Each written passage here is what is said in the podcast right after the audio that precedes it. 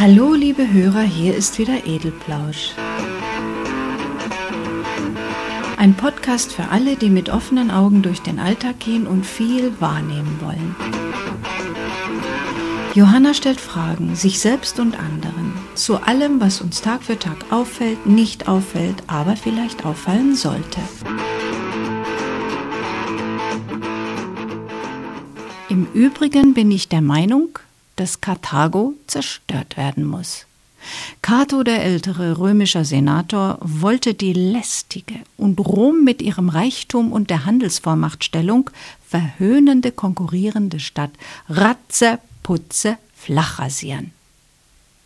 So geschah es dann auch zum Ende des letzten der Punischen Kriege. Weg mit der verhassten Konkurrenz und Rom erstrahlte endlich in alleiniger Macht. Auch Athen und Sparta waren sich trotz gemeinsamer Front gegen die Perser eigentlich spinnefeind. Nachdem die Perser dann das Weite gesucht und auch gefunden hatten, gingen dann auch prompt die konkurrierenden Städte aufeinander los. In der Antike wurde Konkurrenz der Städte durch Gemetzel, Sterben, Menschenverkauf und bis auf die Grundmauern runterschleifen betrieben. Hintergrund? Ja, was wohl? Geld, Macht, Ehre, Eitelkeiten. Mittelalterliche Städte mit ihren Bürgern verhielten sich dann schon weniger blutrünstig und brutal in ihrem Konkurrenzkampf. Naja, wenn man von der Seemacht Venedig mal absieht, die eine recht schlagfreudige Kriegsflotte besaß und diese auch ausgiebigst zur Erweiterung ihres Hoheitsgebietes nutzte. Scharfer Wind blies den Venezianern allerdings von ihren Konkurrenten Pisa, Amalfi, Bologna und Genua ins Gesicht. Ein Kampf um Handelsplätze, Vormachtstellung, Reichtum und Blüte. Wie lockt denn jetzt die Stadt die wichtigen Händler an, die das Geld über Abgaben bringen und die Bürger, die wiederum Geld über Abgaben und auch das selbstständige Gewerbe und Arbeitsplätze bringen? Natürlich durch Ausschalten lästiger Konkurrenz mit Schwert und Brandschatzung, aber auch durch Selbstdarstellung, Imageförderung, sozusagen Produktmanagement. Je größer, je prächtiger und reicher eine Stadt ist, umso mehr und gute Geschäfte versprechen sich die Handelsleute. Es kommen immer wertvollere, teurere Güter und ziehen reiche Bürger mit an. Es lebt sich gut dort und gerne zahlt man als reicher Bürger einer prächtigen Stadt Steuern, die damit noch prächtiger werden und noch mehr Handelsleute, noch mehr Reiche und so weiter einlädt. Okay, ohne diese Lust und auch Sucht der Städte, sich gegenseitig zu übertrumpfen in Bauten, Kultur und Bildung, hätten wir sicher nicht so wundervolle Architekturen, Kunst und Wissenschaft. Ich gebe es zu. Ja, wird das jetzt hier eine Geschichtsstunde? Nein, sicher nicht. Ein wenig auffrischen schadet aber nicht anlässlich der aktuellen Ereignisse, würde ich sagen. Denn seit der Mensch sich aus der Amöbe entwickelt hat, geht es im Leben eigentlich nur um drei Dinge. Essen und Trinken zur Selbsterhaltung, Sex zur Arterhaltung und Geld, viel Geld, womit man sich dann sogar Macht erwerben und damit sehr groß werden kann. Der größte vielleicht sogar. Der, der am meisten Essen und Trinken, am meisten Sex und am meisten, ach, was weiß ich noch hat. Klar ist so einfach ausgedrückt, gebe ich auch zu. Menschen in Hochkulturen haben zusätzlich noch kulturelle Bedürfnisse. Hochkulturen zeichnen sich vor allem durch Intellekt, durch Denkvermögen aus, aber leider, leider scheint dieses Denkvermögen durch die gerade erwähnten Lebenswichtigkeiten gelegentlich stark eingeschränkt zu werden. Städtekonkurrenz führte auch in früheren Hochkulturen nicht nur zu Prachtbauten, zu überragenden künstlerischen Leistungen, sondern auch durch dieses vernebelte Denkvermögen zu Toten, zu vielen Toten. Heute leider auch.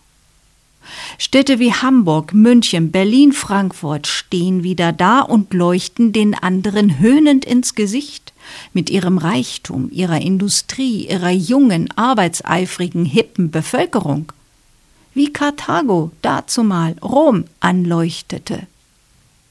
Und das Credo der benachteiligten Städte, wir wollen auch wer sein, wir müssen Gewerbestandort werden. Wir brauchen Investoren, wir brauchen Einwohner, vor allem junge Leute. Wir brauchen ein anderes Image.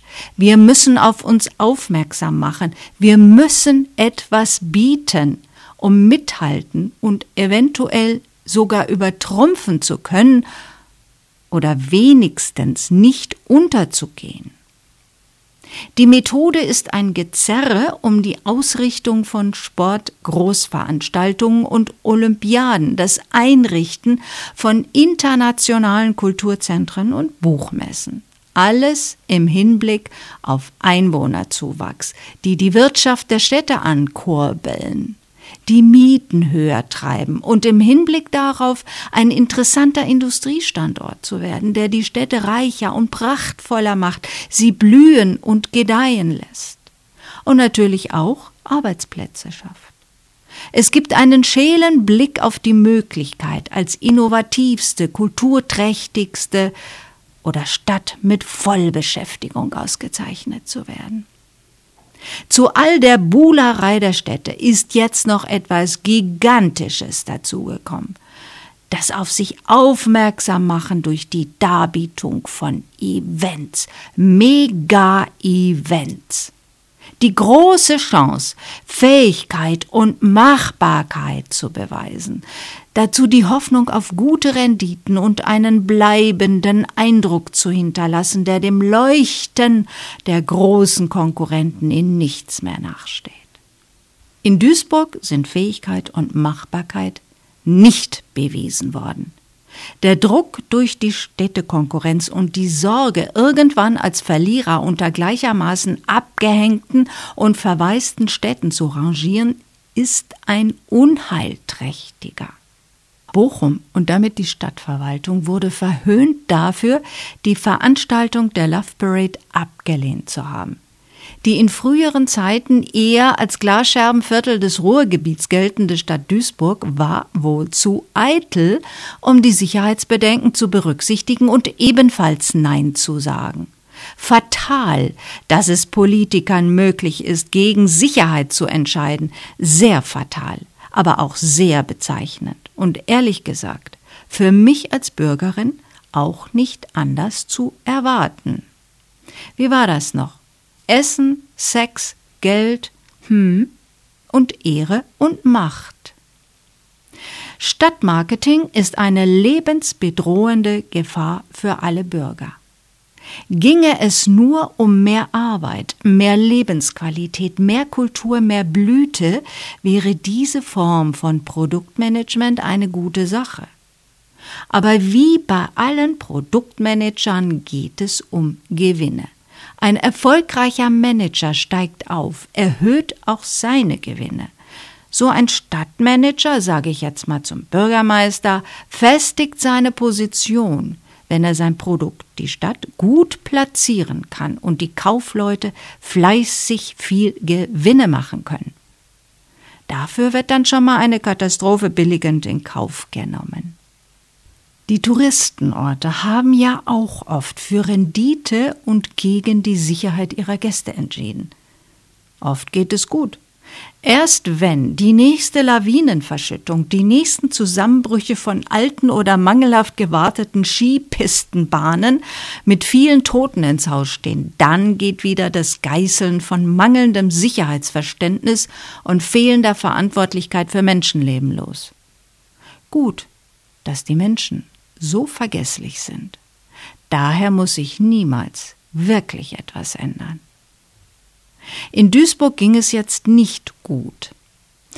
War der Stadtmanager zu stolz, sich vorher mit erfahrenen, vielleicht sogar den verhassten leuchtenden Städten zu unterhalten? zu fragen, wie man es sicher gestalten könne, zu fragen, wie man heftig feiernde, aufgedrehte junge Leute sanft und gefahrlos steuern kann? Duisburg ist keine Großstadt. Duisburg hat keine Ahnung, wie man Massenveranstaltungen überwacht. Wie kann Duisburg dann so etwas überhaupt in Erwägung ziehen, ohne Hilfe? Das ist das Versagen in meinen Augen. Die Menschen haben nicht aus der Antike, nicht aus dem Mittelalter und nicht aus den Dramen vieler Massenveranstaltungen in Großstädten gelernt. Die Sucht, sich selbst ein Denkmal zu setzen, scheint die Stadtmanager über Gefahren hinwegsehen zu lassen. Und sie können tatsächlich allein entscheiden. Der Sicherheitsberater sagt Nein. Der Stadtmanager stampft mit dem Fuß auf und sagt Ich will aber und schon findet es statt. Mal eine Frage am Rand. Wie viele neue Investoren, wie viele neue Arbeitsplätze hätte die Love Parade Duisburg gebracht? Oder vielleicht eine Duisburger Buchmesse? Oder gar die Olympischen Winterspiele? Also vor diesem Hintergrund hätte Duisburg ein Nein nicht geschadet. Die Stadt hätte eher Hochachtung erhalten wegen ihres Verantwortungsbewusstseins gegenüber den jungen Menschen. Jetzt hat sie weniger als zuvor. Und sie hat tatsächlich einen bleibenden Eindruck hinterlassen. Ich fürchte nur, andere Städte, ebenfalls Opfer des Stadtmarketings, werden keine Lehren daraus ziehen und bei sich nächstbietender Gelegenheit zuschlagen und dieselben Risiken eingehen. Es könnte ja gut gehen. Wir hier in München, wir warten schon darauf, auf welche Bedingungen sich Horst Seehofer einlässt, um die Eitelkeit Münchens oder Garmisch-Partenkirchens oder überhaupt Bayerns zu befriedigen, die Olympischen Winterspiele hier auszurichten. Wir sind sehr gespannt. No risk, no fun sagte ein junger Mann hinter mir im Supermarkt und legte eine Stange Zigaretten aufs Band. Mancher Gefahren sind sich die jungen Leute inzwischen ja offenbar bewusst, aber derer, die hinter jeder Massenveranstaltung lauern, wohl eher nicht. Richtig ist, dass Angst einem das Leben total vermiesen kann, weil man sich dann kaum mehr aus dem Haus trauen dürfte. Doch die andere Seite ist Veranstalter und Stadtmanager, die billigend den Tod von vielen jungen Menschen aus lauter Eitelkeit und Gewinnsucht in Kauf nehmen, gehören abgestraft, verurteilt, verjagt. Und zur Disziplinierung derer, die die nächsten Imageveranstaltungen bereits in der Pipeline haben, könnte man doch mal sagen, nein, da gehe ich nicht hin. Ich mache Minimum ein Jahr Pause. Überlegt euch erstmal, wie ihr mein Überleben auf so einer Veranstaltung hundertprozentig sicher machen könnt. Und dafür müsst ihr eben Geld ausgeben. Sonst gibt es überhaupt keine Renditen. Durch Würstchenbuden, Getränkestände, Werbeverträge. Was ist eigentlich in der Evolution schiefgelaufen? Und so eine kleine, niedliche und friedliche Amöbe wandelte sich plötzlich zum geldgierigen, eitlen und rücksichtslosen Menschen. Das war's erst einmal für heute, liebe Hörer. Vielen Dank für euer Interesse und fürs Zuhören. Ihr könnt mir jederzeit gerne eine E-Mail schicken mit Kommentaren, Vorschlägen, Kritik, was auch immer unter kommentar.edelplausch.de. Bis zum nächsten Mal.